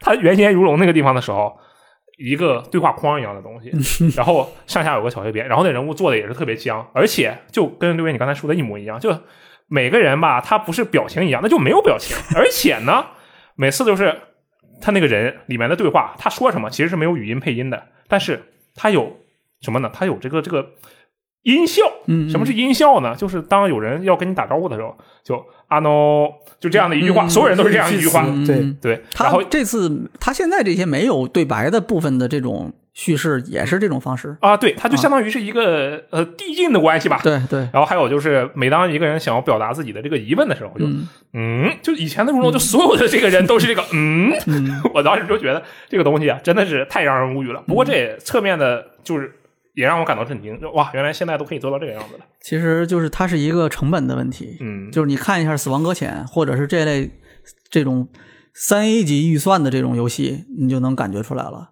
对吧？嗯就是这个细致的程度能到达什么巅峰级的是什么样子的？嗯，是拉斯瓦斯这种感觉的。对，他没有用真人演员，他就是虚拟的一个角色，是能到什么程度？用了真人演员的《死亡搁浅》这种是典型，现在是代表的，他能到什么程度？你再看一下他这个游戏，你就能感觉到这个差距是什么程度的。啊，这个就是没办法，就是我这穷嘛，那就是就是这穷，除了。就是资金的规模之外，它也包括你这个开发这一个类型的游戏，你的积累程度，嗯也指这个啊。然后这个有点扯远了啊，就还说回来，那个这一座的这种故事的，我整体的感觉啊，嗯，刚才是先先抑后扬，这次我换一个方式，这次先扬后抑，对我先说是我比较喜欢的，首先就是刚才说的，我刚才吐槽了好多动作、表情什么的不自然的东西啊，但整体来说我还是比较满意的。为什么呢你？到底是满意还是只是因为你喜欢木刚才村拓哉？那个部分确实是，我说他不满意的这种细节的地方，嗯是刚才我讲的这些。嗯，我满意的是什么呢？他这次是在原来的基础上又向前进了一步。哦，就比如说，呃，这么说，他可能更接近那时候我对这个游戏的预期，它更像那种《死亡搁浅》的那个路子，对吧？上一座除了那个主要的这个真人演员就是木村拓哉自己，对吧？嗯对。然后这一座在这个基础之上，你一看这个演员阵容，咵出来玉木宏，对对吧？山本耕史，嗯然后那个光石岩也是一个我很喜欢的一个配角，嗯对吧？演各种老父亲啊、老刑警啊、老老公务员啊，反正就是这种人嘛，对吧？就是他也是那种有戏的那种人，嗯，脸上的皱纹就有戏，就大概这种感觉的，你知道吧？然后这这些新的这些角色，真人演员的这些角角色的加入，让这个故事整体的这种。叙事的这种感觉，就他一下就起来了，你知道吗？嗯就是这些人凑在一起，就有一种有戏的感觉。哦，啊，这个是我特别喜欢的地方嗯啊，这个就是一下这个预期就就起来了，就是喜欢看日剧嘛，这不是？对，因为有这个前提嘛，刚才我也讲了啊，嗯然后这些演员也都挑的是我觉得还是不错的吧，嗯嗯啊，玉木宏就是一个，就前阵子，呃，反正我也是上一个他的那个剧是那个那个吉主妇道嘛，嗯那个你知道吧？我知道。啊，反正那个名字我一直没搞明白，吉主夫道、吉主道夫、吉主夫这那的，好多吉道主夫。人好多人觉得这个应该这个名字应该叫吉道主夫啊，对，我也觉得应该。但其实他这个名字念法应该是吉主夫道，啊是这样子的，啊对，他是这么一个念法，所以这就是吉主辅导没问题。啊。然后，呃，我是刚看完那个嗯。啊，然后那个里面就演的就也也也还挺不错的嘛，那个傻劲儿演的很好，就这个演员放的很开，嗯。知道吧？然后，呃，就具体这个演员对戏的驾驭能力就不说，但是就是他在这个里面的这个角色定位就很成功，嗯。一看就是那个样子的那个人，而且他演的也很好，嗯。就特别就一直我就特别想揍他，你知道吗？啊，特别欠揍这种感觉，嗯。而且到最后会让你知道他的真实身份揭露的时候，嗯让你对这个角色的印象又有进一步的这种递进，啊，就他不是停停留在一开始什么样，最后还是什么样嗯，他是有一个一个进步的一个过程的。嗯人物成长，人物弧光是吧？哎，就是这个意思嘛、嗯啊，就这个我是比较满意的。嗯其他角色也是一样，就是整个他们加在一起，把这个角色和其他的虚拟角色没有真人演员的这种角色凑在一起，把这个戏演出来了。嗯，这是我比较满意的一个地方。嗯啊，然后，然后再说，再进一步讲讲了个它是一个什么样的一个戏。嗯啊，这个就怎么说呢？就会比较，我就比较嗯悲观一些了。啊啊，就是刚才苏火讲的整体还是不错的，是吧？还有嗯给你有一些启发呀，有一些感悟什么的。嗯我对这个戏的嗯最开始的期待是，因为他这一座是讲到了一些比较相对于上一座来说更跟如龙系列就不用比了啊。这个这一座的故事的这个主题，包括它起始的这几个案件，给你的感觉是他在讲一些现实里面非常有现实意义的一些东西。嗯对吧？校园霸凌，嗯这个是很多日本的这种这个这个就是娱乐的这种作品里面，嗯现实的娱乐的各种各样的文学对纪实经常出现作品里面，经常会讨论的一个问题。而且它其实不仅仅局限于校园，只嗯是这一审判之赤这次他把校园霸凌作为一个主要的一个主题了。嗯啊，但其实这个东西在日本很普遍的讨论。嗯它因为是一个确实是一个很普及的社会现象，所以才会有这么多作这么多作品去讨论它。所以我觉得这座也更加的有点接地气的那种感觉吧，就它让人能去带入进去。非常的现实，嗯他讨论的也是一个非常有现实意义的话题，嗯。而且它是一个很严肃的话题，嗯在这个上面你是很难去娱乐的，对。你，你你想，你绝对没有办法去娱乐他，就是不管是你看别人被霸凌嗯。啊，因为咱们这里面不讨论霸凌别人的问题啊，嗯啊，这个里面是有道德问题在里面的，就是说你你不管是看别人被霸凌，嗯。还是看被霸凌的人他最后反击，不管怎么样，你你不会有什么快感的嗯啊，这个东西是一个很沉重的东西，嗯。所以他一开始把这个东西抛出来的时候，我觉得那可能除了所谓的这个之前的那种正义和邪恶的争这种对抗之外，嗯。那这次是有更现实的这种东西，没有那么宏大了啊，但是我有更现实的、更具体的、更小但是更深刻的这种话题。嗯。啊。我是认为他可能哎想把这个东西引到一个很深入的这种讨论里面去，嗯。然后呢，在这个过程里面，我就开始逐渐的出戏，大概是这么一个过程那。他失败了呀。为什么呢？这个怎么说呢？我一方面是因为游戏本身它有这么一个局限性，嗯就是你要玩的，你要去体验的，嗯所以呢，它会跟这个真正的，比如说电影或者剧这种东西去叙事的时候，它这个用的方法是逻辑是不一样的。嗯啊，这是一个背景问题啊。但是抛开这咱们不讲，就是它这个游戏里面，首先舞台设定啊，我们先一个个说。舞台设定，它是一个呃比较接近现代日本的一个真实的环境的这么一个一个舞台，嗯嗯对吧？很真实的这种这个这个描写的这种东京横滨，对吧？然后呃，它设定了一个这种黑帮。前作是黑帮横行的一个一个一个环境，嗯。这一座是黑帮解体，然后各种地痞流氓嗯。接管了这个这个这个地下社会，嗯。对吧？然后横行街头，你可以这么讲，嗯。是吧？就无法无天的这种感觉。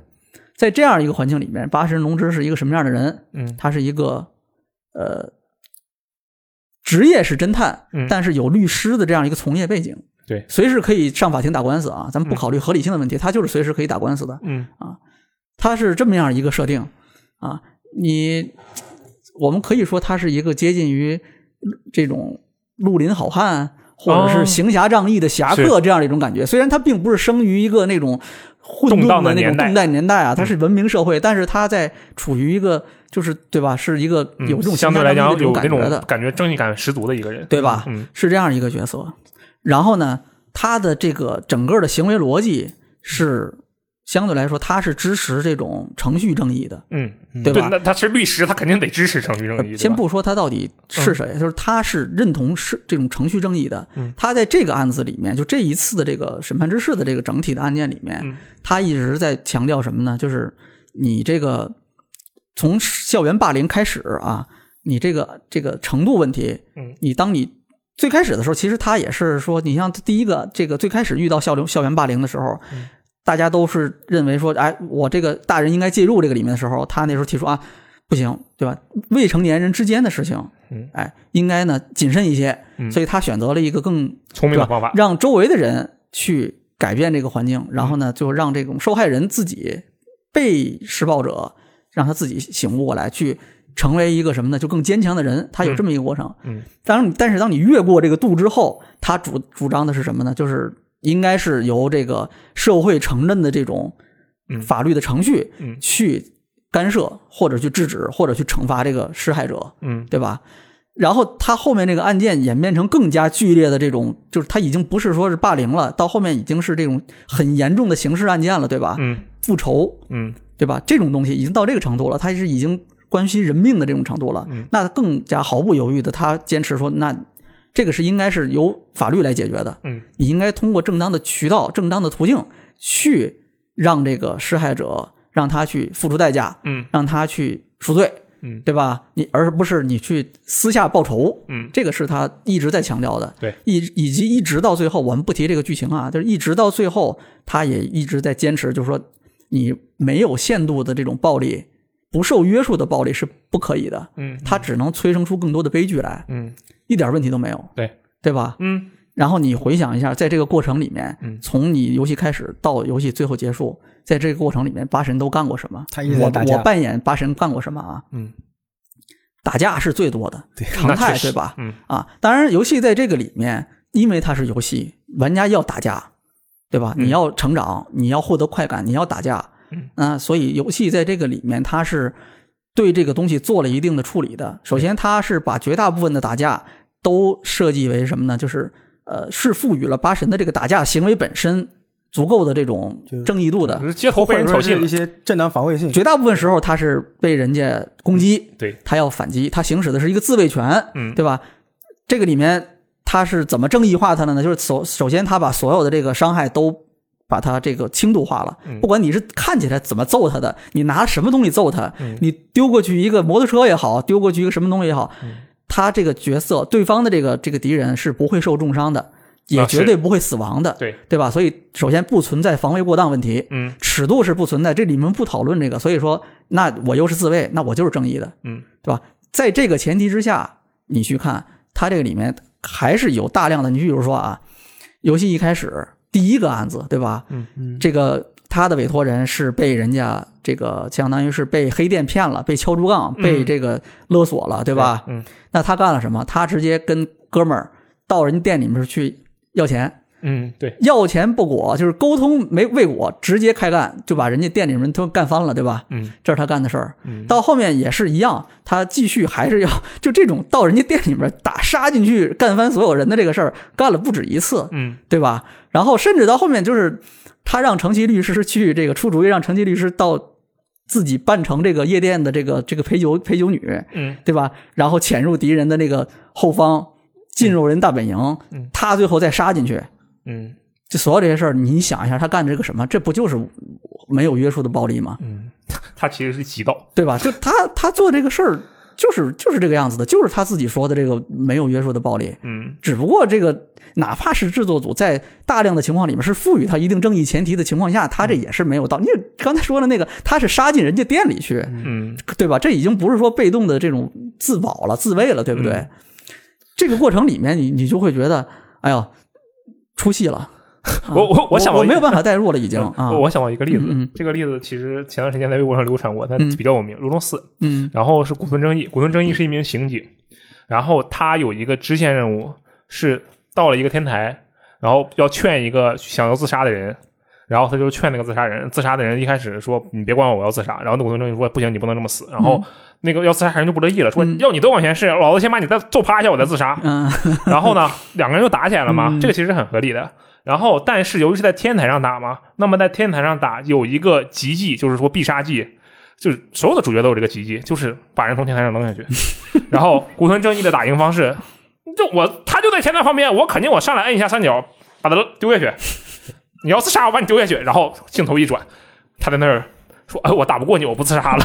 这不就跟同生一马一辈子没有杀过人一样吗？其实游戏里面你拿枪拿导弹都可以把别人打得半死。”这个是有点有点奇怪，就只能说刚才这个其实咱们说的这个都是属于可以归到这种叙事不协调里面，来。叙事失调。叙事对吧失调。这个这个游戏的玩法和这个叙事的目的是存在矛盾的，就是失调了，嗯对吧？对。那这个这个在这个作里面，因为他要探讨的是一个很现实的话题，嗯所以这个问题会变得特别的突出。嗯，包括本身八神龙之这个人，他也是怎么说呢？他是一个，就你你仔细思考他的这个设定啊，他是他是有极道背景的这样的一个出身的人，嗯他又有一个律师的这样一个社会正义的这样一个形象，嗯对吧？你这两个结合到一起，可以联想到刚才我们说的，你以这个被害人的角度，以这些受欺凌的这些人的角度来看，他是代表正义的，嗯他是这种呃行侠仗义的这种侠客的感觉，嗯对吧？哪怕他干了一些不是那么这种体面的事情，嗯，对吧？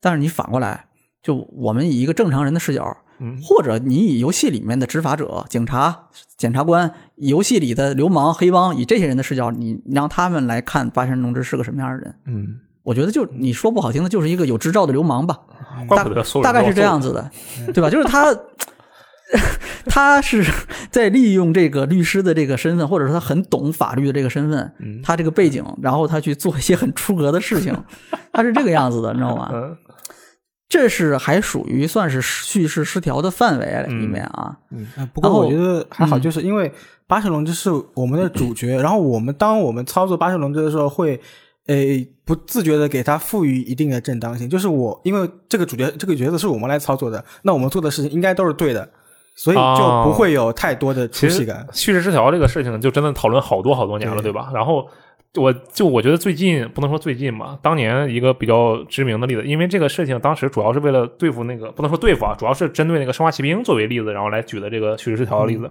然后后面有一个游戏把它带的特别的明显，就是重启的古墓丽影。对，重启的古墓丽影，那劳拉是一个刚出炉的这个一个小探险家嘛，啥也不懂，然后每天都柔弱的不行，过场动画里哭哭泣泣，然后在玩家的操作下神挡杀人，佛挡杀佛，干死他妈的所有人，然后把所有人全弄死之后，杀死了十几个人之后，跑到船长旁边就哭去了。然后当时大家觉得这个东西真的是太严重了。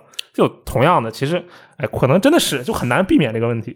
刚才说的那种例子，算是比较轻度的叙事失调。嗯就玩家参与的部分里面，你不可控，对吧？对玩家怎么杀死敌人，杀死了什么样的敌人，甚至是要不要选择这个过程，这个你都不好控制的。嗯你既然赋予了玩家这个自由度，那你就得接受这个结果。嗯，但是审判之事这个问题，其实比那个还要再哦复杂一点。嗯因为你想一下，他的问题出在就是你你这个你越认同他游戏里面想要表达的那种精神，嗯。主角一直信奉的这种精神，嗯。一直在维护的这些东西，为之而奋斗的这些东西，你越认同这个东西，嗯。你越带入他，你就越会觉得他做这个事儿不合理，啊你会你会质疑自己的这些做的这个事情，嗯他会让你产生这种感觉。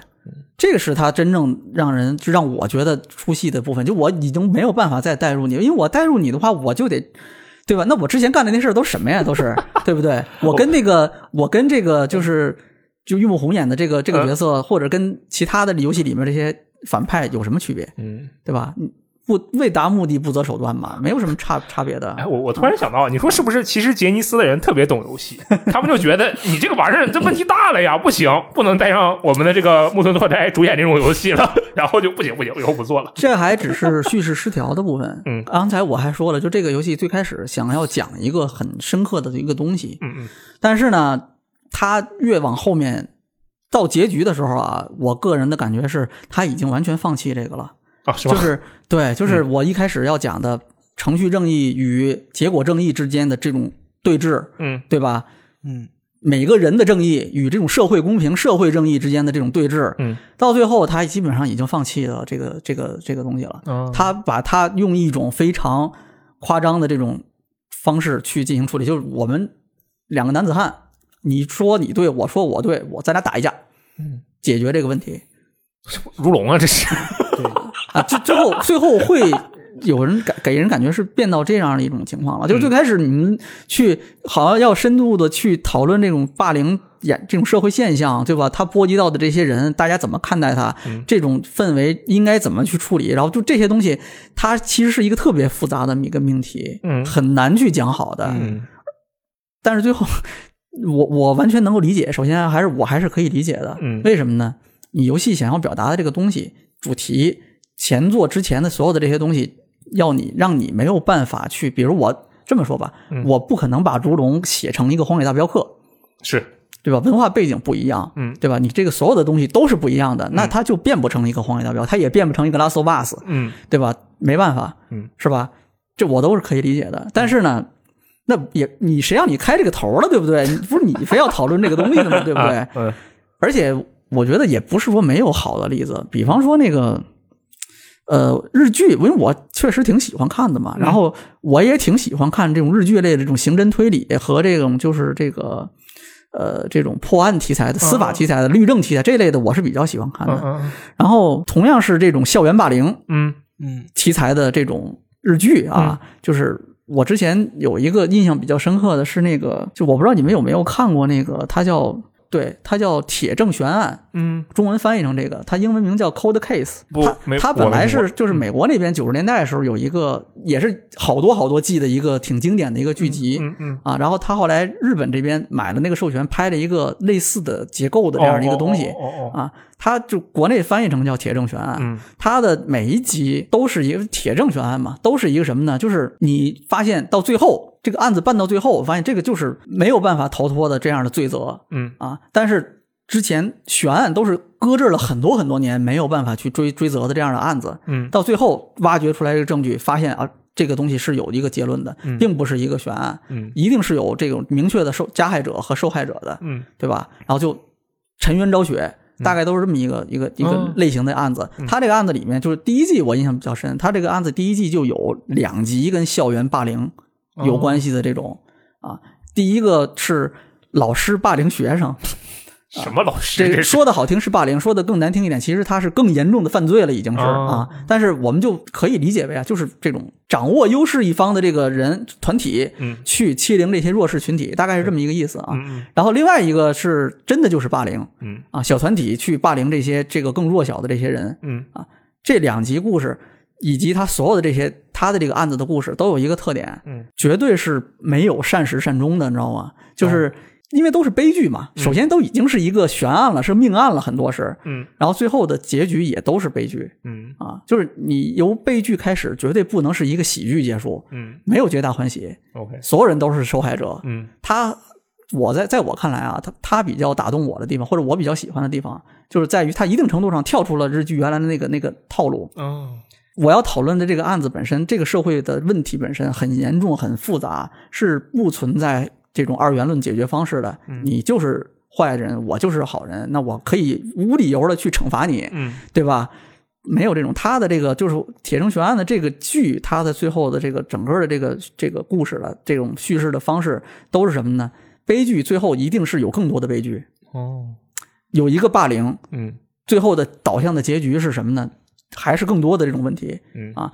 不是说你施害者最后是得到惩罚就结束了，嗯。你只会有更多的受害者，嗯。而且很多时候施害者最后他也是受害者，嗯。啊，他有很多那个案子是，比如说在这个里面是受害者和施害者，施害者之间是身份是互换的，就是你你在这个时候你是被害者，但是下一秒你就不是了，因为这个时候他讨论的这种东西是经常是其实是一个视角问题，你站在谁的立场上你是受害者，哦换一个立场你就不一定是了。嗯他这个这次审判之事这个里面也是一样，嗯对，他很好的就是切入这个主题，就是霸凌这个事件是一个很复杂的事情，嗯不是那么简简单单的。就比如说，因为什么一开始八神龙之没有说，哎，大人介入吧，咱们干涉一下，这问题解决了，就没有。他当时说小孩子的问题、未成年人的问题啊，要谨慎一些，嗯对吧？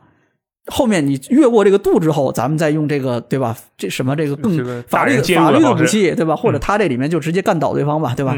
咱再用那种方式去处理这个问题。但是在之前，就是他还是比较谨慎的，嗯啊，而且他对这个东西的看法是比较的，我觉得是比较严肃的，不是那种娱乐化的这种看法，嗯啊，就是你这个施害者，就是被害者在，在某一个时间点，他可能会变成施害者，嗯啊，这个身份会发生互换啊，然后这个他这个整个是审判之事这个案子也是这么一个路数，一直开始的时候很明显给我感觉他是想探讨这个东西的嗯。啊，但是最后就是不了了之了，或者很草率的这种方式就结束了，就变成了一个刚才我说的那种感觉，咱们打一架吧。嗯然后跟什么社会、跟这种程序正义和结果正义没什么关系了。再加上木村拓哉扮演的这个角色，到最后他也是这种陷入到这种叙事的失调里面之后，你也没有办法再继续继续讲了。因为我去奉献，就是我去追寻的这些东西，我去为之付出的这些东西，正义的这些东西，嗯，我自己是没有很好去实践它。哦嗯这个是你没有办法去，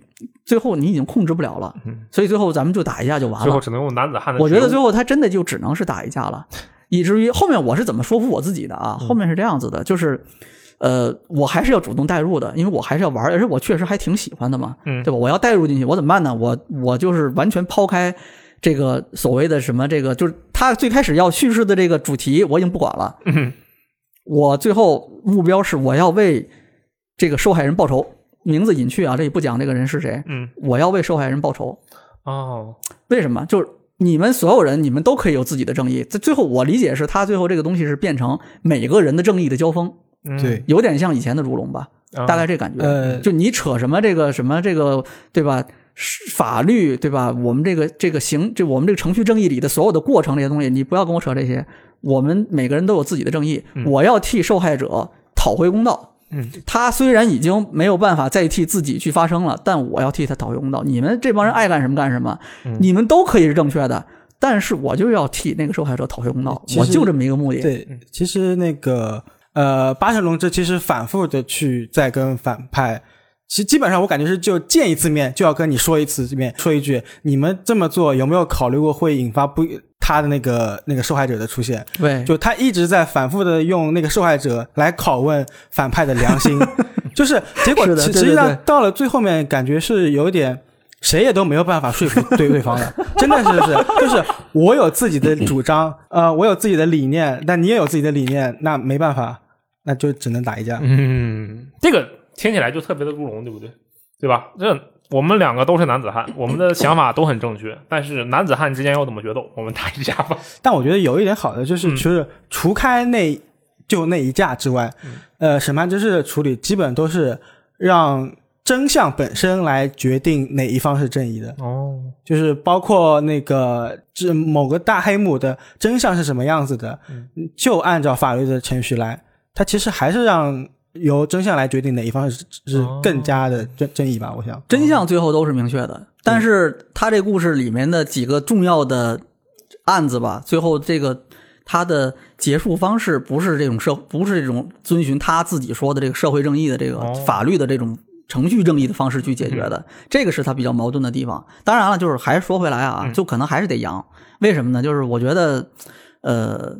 我个人其实感觉他这样的东西，现实有有很现实的这种社会事件，嗯，或者是这种现象引入，去进入深入的探讨，探讨到了一定阶段之后，不得不回到一个更加戏剧化的解决方式，嗯，以以这个方式去结束这个事情，嗯，形成一个所谓的皆大欢喜的一个结局。嗯虽然就已已经有人是不可挽回的错误已经铸成了，但是最后他还是强行要皆大欢喜啊，嗯这个没有办法，最后他就是要走到这一步。我主动去带入这个过程里面，我觉得我也能理解，嗯甚至就是我如果再稍微那个什么一点，就是我觉得我其实还挺希望现实里有这样的人的嗯啊，就是在那些无解的问题面前，有一个人出来替大家把这个问题解决了，嗯把那个坏蛋干翻也好。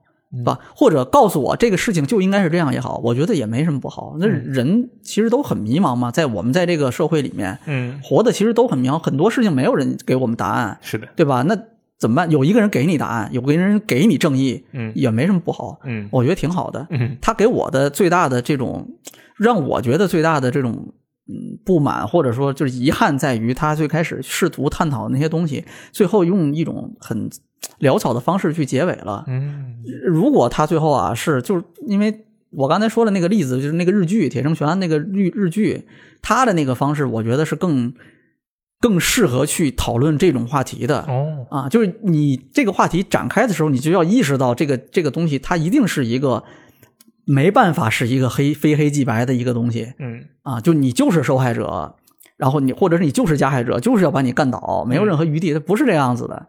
你在开始这个话题的时候就应该意识到这个结尾，这个结尾它最后就不能是一个一个喜剧啊。那但是他这个游戏没有办法这么做，嗯啊，我觉得反正我觉得还是可以理解，而且还是挺挺痛快的吧。嗯啊，这么说，尤其是刚才说到，不是就是校园霸凌这个东西，可能很多人聊到的时候会有这种切身感受嘛，嗯嗯对吧？目睹过，或者甚至说有时候经历过，嗯对吧？嗯那这种东西怎么大家怎么去面对啊？真的是很难，尤其在心智不全的时候，就你还没有形成一个完整的世界观的时候，你怎么去面对这个东西，真的非常非常难。但是现在反过来，我们再看这个事儿，我能去用这种就干一架去发泄它，疏解这个东西，我觉得也没什么不好，也挺好的。对吧？就你，你就尤其是我在很享受在，尤其是到后期啊，我看街上有穿校服的，我一定要过去揍他。真的，我觉得就是这个问题没有什么更好的解决方案了。我最后带入到这个里面之后，我觉得这去他妈的什么这个社会正这个这种程序正义啊，我老子就是要行侠仗义啊，对不对？就就是要揍你啊，没商量，我操！对不对？这个我的正义就是这个，嗯我就是要替受害人讨回公道。我看到你们这样的，就要 就是要揍你。而且我觉得这一座它其实结尾，呃，收到这种程度已经算收的比较好了。没有把这个格局，不能说格局，把这个架势拉到那么大，是吧？对他只要把他想表达的那些东西，比如说校园霸凌可能出现的一些，无论是校方、家长、学生他们各自的错误，把它给展现出来了，给玩家或者一些其他人一些警示的作用。就我觉得这方面的他已经目的已经达到了，就。他们提出来这件事情，然后能让人去思考，其实就挺厉害的，嗯对吧？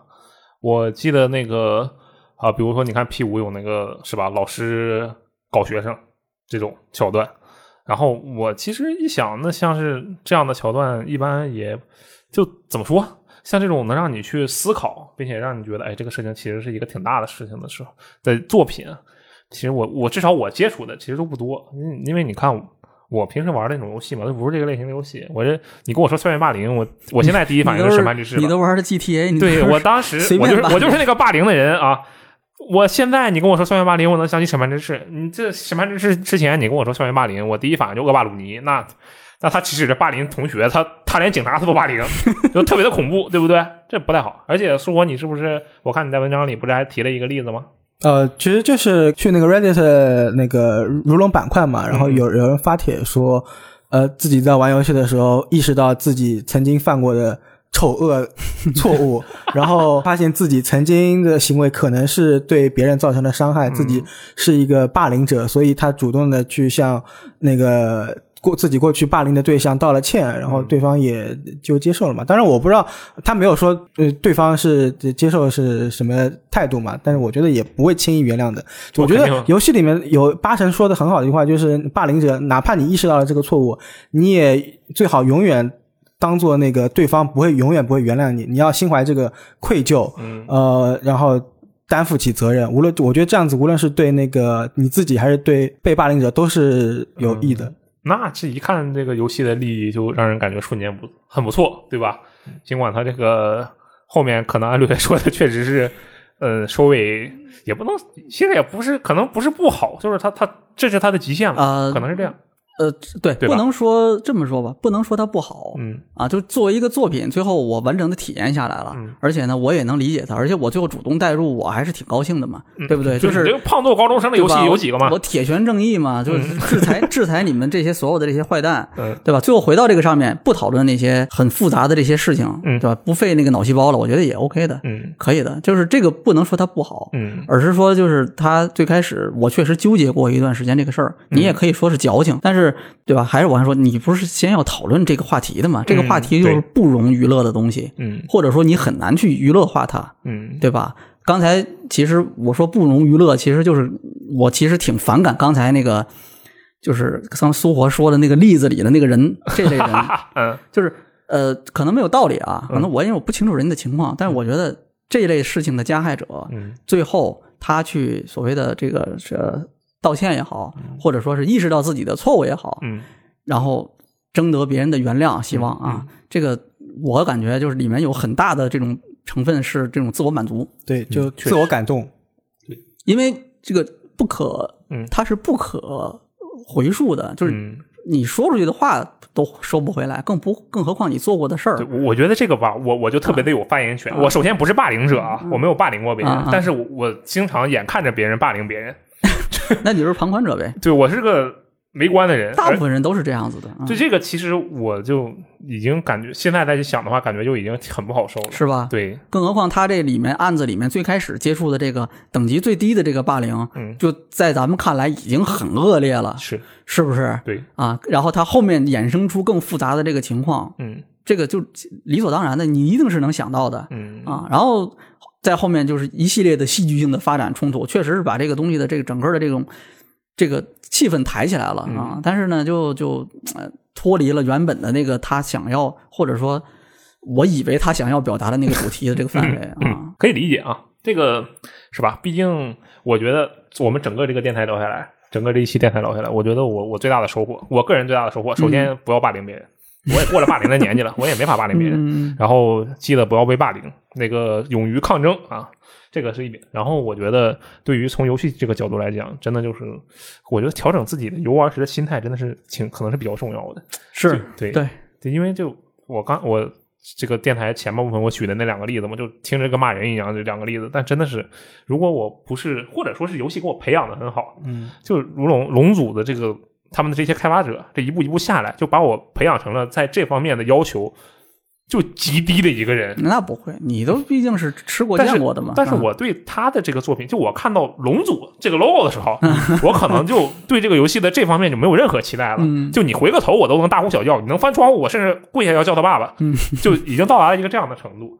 这可能不是一件好事，但是这确实能让我玩的时候，说实话更加舒心吧，哎，这就已经是好事儿了 是吧？啊！我觉得是这样的，嗯就是你我们为什么要玩一个游戏嘛，嗯对吧？就我比如我玩这个游戏，我想体验的是侦探的感觉，嗯扮演一个侦探的感觉。这个是我看木村拓哉，木村拓哉不是没演过侦探，呃，没演过侦探，演过演过警察、公职人员这种司法的系的这种人，律师啊、警察呀、甚至那个教官啊，什么都演过，但是应该是没演过侦探嗯啊，我印象里没有啊，有可能有，就是这个还是挺新鲜的。我看他演一个侦探，跟我自己操作他演一个侦探，这体验是不一样的。嗯对吧？那我我为什么要玩？我为了这个玩，对吧？我要体验这段故事，而且我又喜欢看他们一起演这么一段故事嗯啊。对，这个游戏还有一个我一定要推荐的地方啊，就这个游戏你可以怎么讲啊？就是我经常是一边吃东西一边玩嗯啊，我就是摁看看剧情，看他们说话，哦对，看他们说话很开心啊，看他们讲讲讲话，因为都是都是他们本人在讲啊嗯嗯啊，这些演员的功力都很强的，嗯就念白就这一点，念白的功力都非常非常强。嗯啊，就这个过程就非常享受啊！我当时还看了好多那个，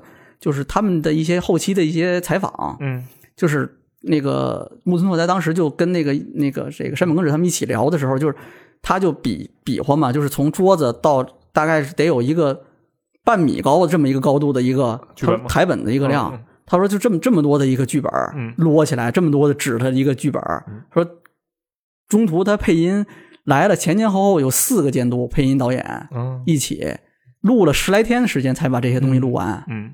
这相当大的一个量。你以他这样的演员来说啊，这是一个相当大的一个工作量了，已经。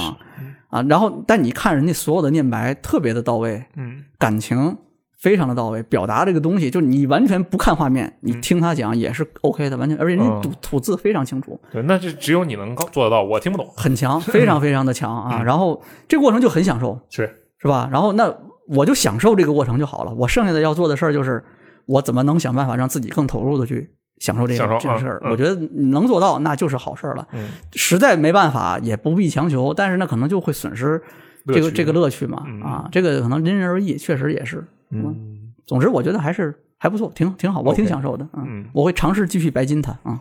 说我呢，嗯，我应该马上会去把审判之眼打一下，对对吧？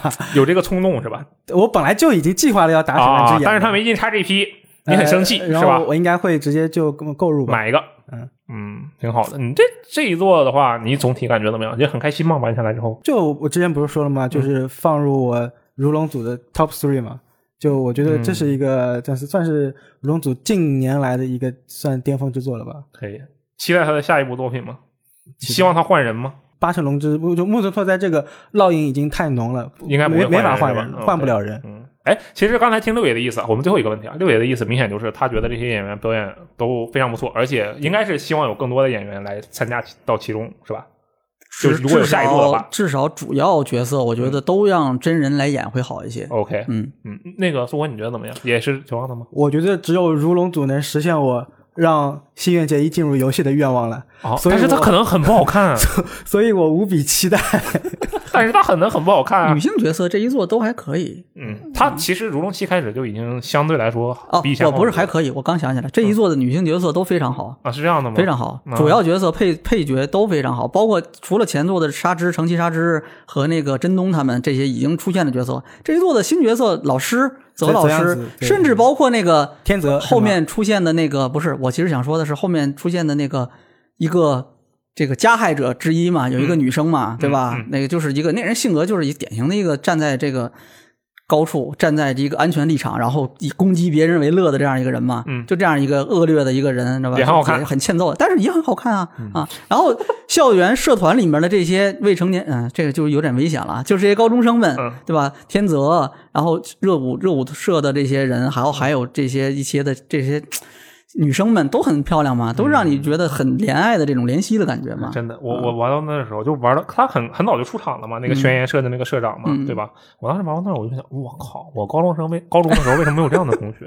反正我觉得女性角色比如龙都好做的，嗯，没事，嗯，这做的这看来我们虽然是吧，也又议了议，也说了一些很多的自己感觉的有些问题的地方，但是整体来讲其实还是很推荐的，对不对？嗯，喜欢这个题材的，喜欢日剧的，我觉得绝对要试一试，因为这个东西在这个目前的这个市场里面，它这个品类里面是没有替代者的，或者没有人能够提供类似的东西的。嗯，嗯，对，他每一次我都会章节式的跳过这个前情提要，但是中间我有一段时间是没有打的，因为我去打别的游戏了嘛。然后再回来打的时候，我一看那个章节提要，我突然感觉这真是个好东西啊！对啊，它就是照着日剧那种单元式的方式去推进的呀。你喜欢这个东西，绝对会觉得它很符合你的那种审美、那种味道的啊。哎，最后我最后说一点啊，就是碰到的事情，就是那个木村拓哉不是有那个社交平台账号了吗？国内的社交平台账号嘛，啊，对，然后我就看嘛，就是他他发了个微博的，就是嗯这游戏发售了，一个立牌嘛，然后他站在那个立牌旁边发了个合影，然后我看下面的那个评论就，哎，这是什么呀？就是明显是那种就是木村拓哉的受众粉丝们，但是他不知道这是什么是个什么东西，嗯然后下面很多人就给他科普嘛，就是这是个什么玩意儿，你要怎么怎么样才能玩到这个东西？嗯它里面大概是个什么内容？你全程都能使用这个人，你可以让他吃饭去，嗯 然后就让这些这个啊，我们觉得可能啊就是很正常的一个游戏的行为，但是可能对于那些不接触游戏的人来说，嗯就觉得很不可思议的一个事情。那我觉得，哎，这个东西其实从这个角度来讲，真的是特别好，就一下子就感觉能破圈、扩大受众这个样子。对嗯嗯对，而且这个游戏还有这个 A 克 easy 难度，对吧？，EX easy，对，超级简单难度，一一键那玩成蝙蝠侠，就蝙蝠侠你还得摁个反击键呢，连反击键都不用摁，就狂摁，玩成无双了就嗯啊，对吧？这个感兴趣的朋友们可以玩一下，而且最重要的角度是什么？你要想吸引那些啊，比如说你的这个朋友们之间啊，有这个不太玩游戏的，但是他很喜欢木头拓哉的话，你还想把他拉入游戏的坑，这个游戏可能是一个契机。嗯对吧？好啊，那么以上就是本期的这个危机聊天室啊。各位如果玩过了《审判之誓》啊，有什么想法，有什么感觉，或者对我们的这些呃体验呀、有什么想要评价的地方啊，欢迎在评论区留言。那么我是罗策我是六元因素。我是思活，啊，我们下期节目再见，拜拜。拜拜。